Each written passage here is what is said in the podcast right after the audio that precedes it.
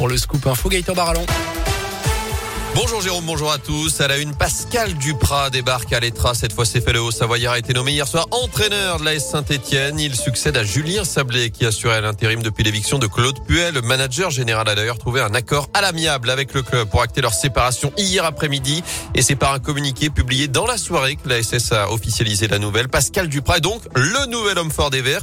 Il débarque pour sortir le club de la zone rouge, éviter la Ligue 2 en fin de saison. Présentation du personnage avec vous, Anthony Perel. Oui, Pascal Duprat, c'est avant tout l'homme d'un club, celui d'Evian Tonan Gaillard, qu'il a dirigé lorsqu'il évoluait en Ligue 1, mais le Haut-Savoyard va surtout forger sa réputation à Toulouse. En 2016, il débarque pour sauver le TFC de la relégation, alors que le club a 10 points de retard à 10 matchs de la fin.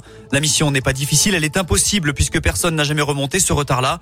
Pascal Duprat y arrivera avec notamment cette causerie incroyable lors de la dernière journée, captée par Canal+, et devenue mythique depuis. Vous méritez de vous maintenir. C'est maintenant qu'il faut le faire. C'est pas demain. C'était pas hier. C'est maintenant. Il n'y a plus qu'à manger. Le couvert, il est dressé. C'est magnifique. Maintenir la SS, c'est ce qu'on lui demande pour cette saison. On espère un meilleur passage dans le forêt que sa dernière virée canaise qui a tourné au fiasco.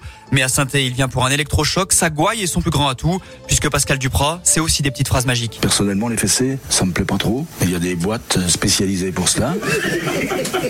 Mais moi, j'y vais pas dans ces boîtes-là. Et pourtant, certains jugeront qu'il faut être un peu sadomasochiste pour tenter de redresser une équipe de Saint-Etienne à la dérive. Pascal Duprat qui s'est engagé pour six mois jusqu'à la fin de la saison. Il arrive avec son préparateur physique. Julien Sablé reste lui dans le staff comme adjoint. Première séance d'entraînement ce matin à l'Etra avant une présentation officielle à 14h à Geoffroy Guichard. En attendant déjà un premier coup dur pour Pascal Duprat et les Verts, Etienne Green va être absent 5 à 6 semaines. D'après plusieurs médias, le jeune gardien Stéphano souffre d'une fracture au niveau du coude depuis le match à Reims où il est sorti à la mi-temps samedi dernier.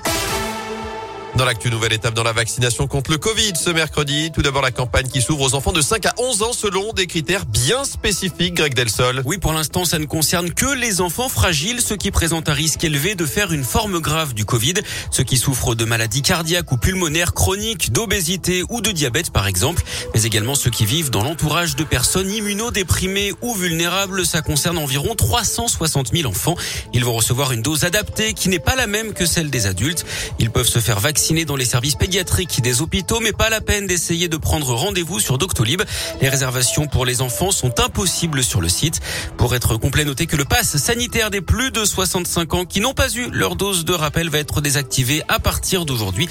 Ça concerne ceux qui ont reçu leur dernière injection avant le 15 mai. Merci Greg et notez ce record justement en France avec la plus forte journée de vaccination en un an, près de 900 000 injections réalisées hier, dont 820 000 rappels selon le ministre de la Santé Olivier Véran. En bref, fin de garde à vue pour les trois trois ados interpellés hier matin à Firmini. Ils ont été remis en liberté en fin d'après-midi alors que l'enquête se poursuit après les récentes dégradations. Quatre voitures de police au total ont été incendiées euh, devant le commissariat. D'abord dans la nuit de samedi à dimanche, puis dans la nuit de lundi à hier. Justice en colère avec cette journée de mobilisation des greffiers et des magistrats, soutenue notamment par l'ordre des avocats. À saint un rassemblement est prévu à 13h30 cet après-midi au palais de justice pour réclamer une justice digne et des moyens supplémentaires. Il espère une fin de conflit à la SNCF d'ici la fin de la journée. Le ministre délégué au transport Jean-Baptiste Djebari Paris appelle ce matin à la responsabilité alors que les discussions se poursuivent entre direction et syndicats qui réclament des hausses de salaire. Plusieurs préavis de grève ont été déposés à partir de vendredi, coup d'envoi des vacances de Noël. Enfin, alerte spoiler pour terminer, pas de vainqueur pour la finale de Colanta hier soir sur TF1. Pas de dépouillement des urnes par Denis Brognard. Donc, après une édition All-Star entachée par des tricheries, plusieurs candidats auraient pris les repas chez l'habitant. L'animateur n'a pas donné leur nom. Reste que le chèque de 100 000 euros sera remis au fond pour Bertrand Camel du nom de ce candidat emblématique décédé l'an dernier d'un cancer.